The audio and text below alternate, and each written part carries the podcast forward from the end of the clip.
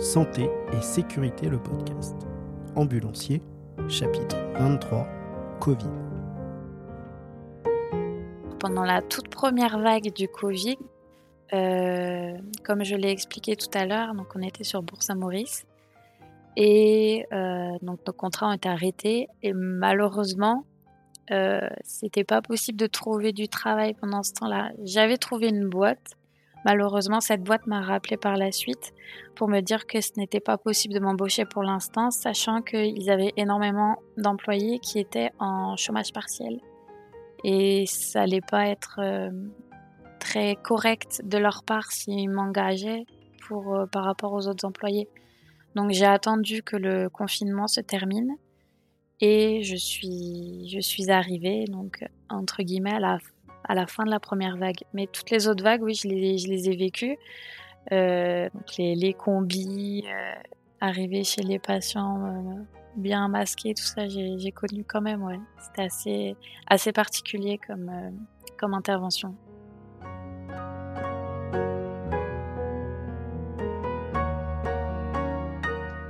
Le Covid a eu un impact et positif et négatif sur la profession euh, ambulancière. Euh, le négatif, c'est qu'on attendait à nouveau une reconnaissance. On fait un peu une fixette là-dessus, mais, euh, mais on attendait une reconnaissance parce qu'on a été euh, les premiers en contact avec, euh, avec les, des personnes infectées par le Covid. Alors là, je parle vraiment surtout de la première vague début 2020, entre, entre mars et juin 2020, où, où c'était enfin voilà, c'était vraiment l'infanterie. on nous demandait de, de d'aller dans des domiciles avec des familles entières qui étaient, qui étaient contaminées. On ne savait pas ce que c'était que ce virus, on ne savait pas vraiment comment il se transmettait, quels étaient les risques. C'était vraiment le tout début, on connaissait absolument pas. Et les ambulanciers étaient un peu de la chair à canon.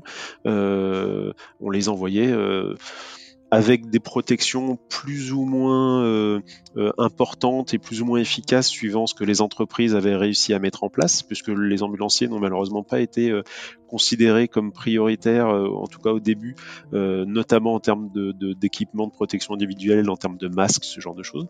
Donc, euh, euh, on nous a demandé d'intervenir. On est intervenu. Tous les ambulanciers en France sont intervenus sur euh, ces, premiers cas de Covid qui étaient parfois parfois simples et parfois gravissimes. ça a fatigué beaucoup d'ambulanciers. ça a épuisé les ambulanciers moralement. on s'est dit ok, on y va. Euh, on est applaudi euh, quand on passe dans la rue euh, par la population, c'est génial. Enfin voilà, tout, tout, le monde est derrière nous. Et évidemment, ça a duré trois mois. Et puis, et puis, et puis plus rien plus rien. Euh, euh, il y a eu un, Ségur de la santé qui nous a complètement, euh, qui nous a complètement oublié.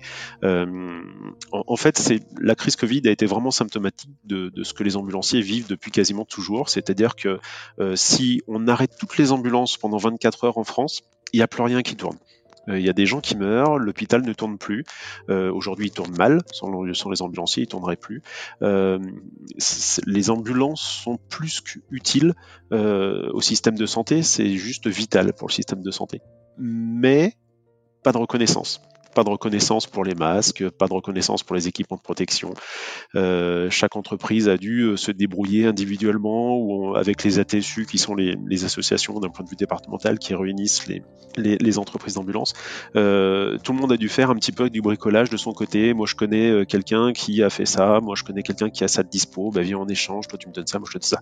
C'était vraiment du troc, du bricolage. On achète ce qu'on peut sur Internet quand c'est livré. Enfin voilà. Donc ça a épuisé tout le monde. Ça a épuisé les entreprises qui n'ont pas été forcément euh, euh, récompensées pour ce qu'elles ont fait. Ça a épuisé les ambulanciers qui n'ont pas été récompensés pour, euh, pour, leur, investissement dans la crise. Donc ça, a vraiment épuisé tout le monde et on a des ambulanciers qui ont quitté la profession parce que parce qu'ils en pouvaient plus, voilà, tout simplement, parce qu'ils voulaient plus participer à tout ça. le bon côté, c'est l'évolution législative. Aujourd'hui, si on a un nouveau référentiel dans la réforme de la formation pardon, des ambulanciers. C'est sûrement aussi grâce à cette, grâce à cette, cette crise. on a peut-être un peu plus de reconnaissance de la population qui nous a vu tourner quand tout le monde était confiné à la maison. Mais les ambulanciers, eux, n'étaient pas confinés, continuaient leur travail presque comme d'habitude, entre guillemets. Parce que, encore une fois, bah, ça fait partie des professions qui sont absolument essentielles et que si les ambulances s'arrêtent, il y a beaucoup de choses qui s'arrêtent aussi. Donc peut-être un petit peu plus de reconnaissance, une refonte légère, mais au moins qui a le mérite d'exister en termes de formation.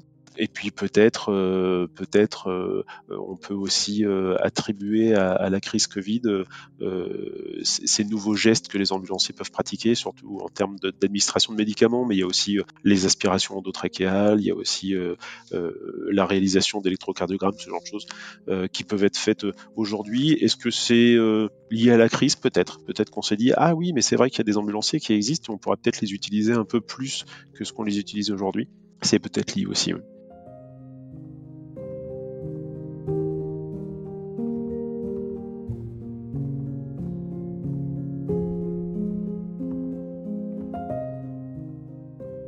On a demandé aux ambulanciers d'intervenir avec les, protections bah, qu'ils avaient en stock. Alors euh, oui, on avait des protections en stock, hein. on, avait, des blouses, des surblouses, euh, on avait des gants, des masques, on, avait ce qu'il fallait, mais pas pour une situation sanitaire exceptionnelle comme celle-là.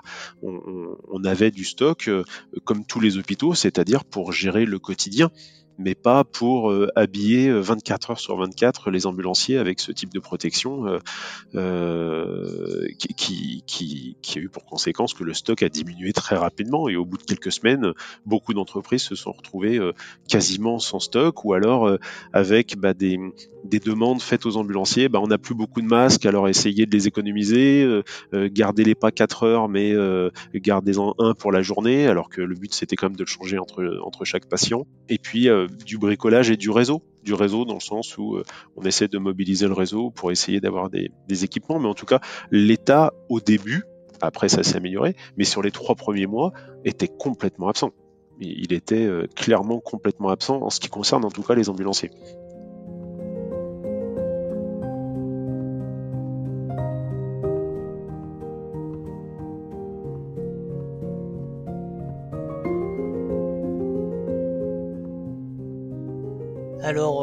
Durant le Covid, c'est simple, euh, je, ne peux, je ne peux pas dire où je travaillais à ce moment-là, parce que sinon mon anonymat euh, vole direct, ça c'est clair et net. Mais par contre, oui, le Covid, je l'ai vécu en tant qu'ambulancier, ça c'est sûr. Et c'est ce qui me fait doucement rire, en fait, c'est que beaucoup de gens nous crachent à la figure, alors qu'il faut savoir que, bon, j'ai plus le chiffre en tête, mais je crois que c'est aux alentours de 70% des transports Covid en France hein, ont été assurés par des sociétés privées. Et bon, là on va faire notre caliméro, hein, mais je trouve que on nous a pas beaucoup dit merci par rapport à ça, et on nous a même beaucoup craché à la gueule. Ça, par contre, ouais, je suis pas le seul à l'avoir assez mal vécu. Après, on fait pas ça pour la gloire, ça c'est clair et net.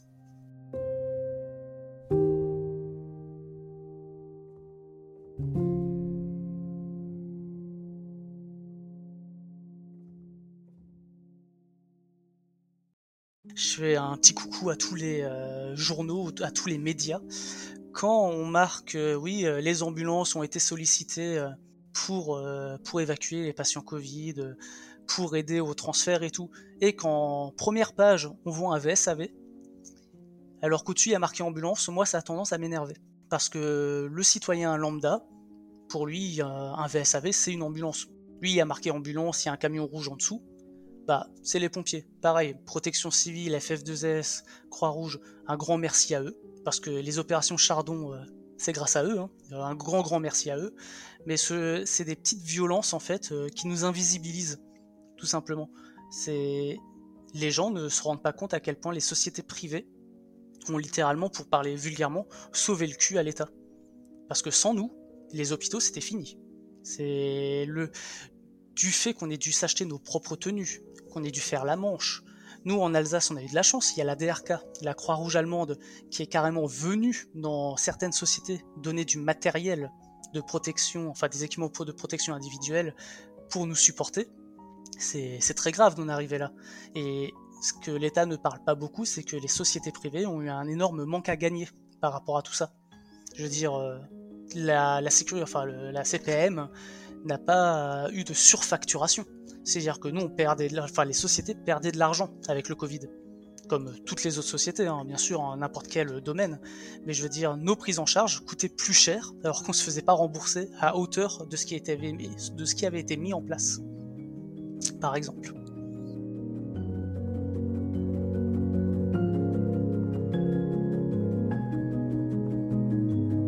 Alors pendant la période Covid, euh, c'est vrai que notre activité a été impactée, euh, a été impactée forcément. Euh, est-ce qu'on a eu la reconnaissance comme quoi on était des soignants? Bah, à l'époque, on vient de passer là maintenant juste soignant. À l'époque, on ne l'était pas.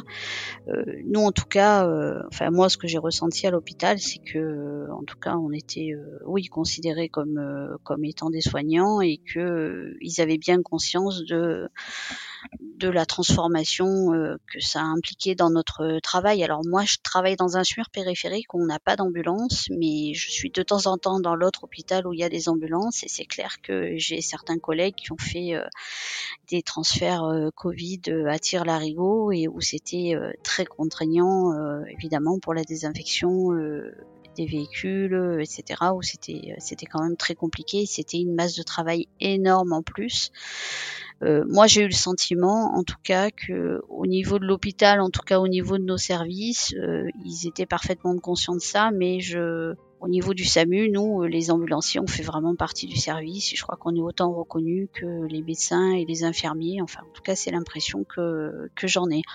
Après, euh, effectivement, euh, la reconnaissance, bon, ben, la reconnaissance, euh, hormis nous dire euh, c'est super, euh, vous avez bien travaillé, etc. ça a été compliqué pour vous, c'est ça s'est arrêté là.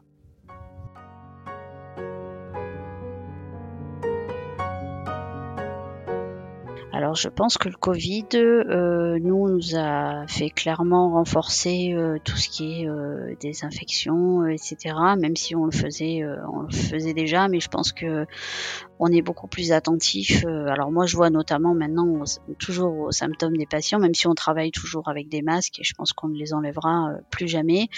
Mais en tout cas, c'est clair que oui, ça, ça a eu un impact, ça a eu un impact peut-être dans notre, oui, dans notre façon de de travailler, d'appréhender les, les, situations pour euh, les patients, notamment quand ils sont en détresse respiratoire, où de suite on a toujours le, Covid à l'esprit, donc on va essayer de pas trop exposer le matériel, etc. au cas où. Et puis après, en, pour moi, je pense que ça a beaucoup renforcé euh, les notions d'hygiène euh, et de désinfection euh, de matériel, du véhicule, etc.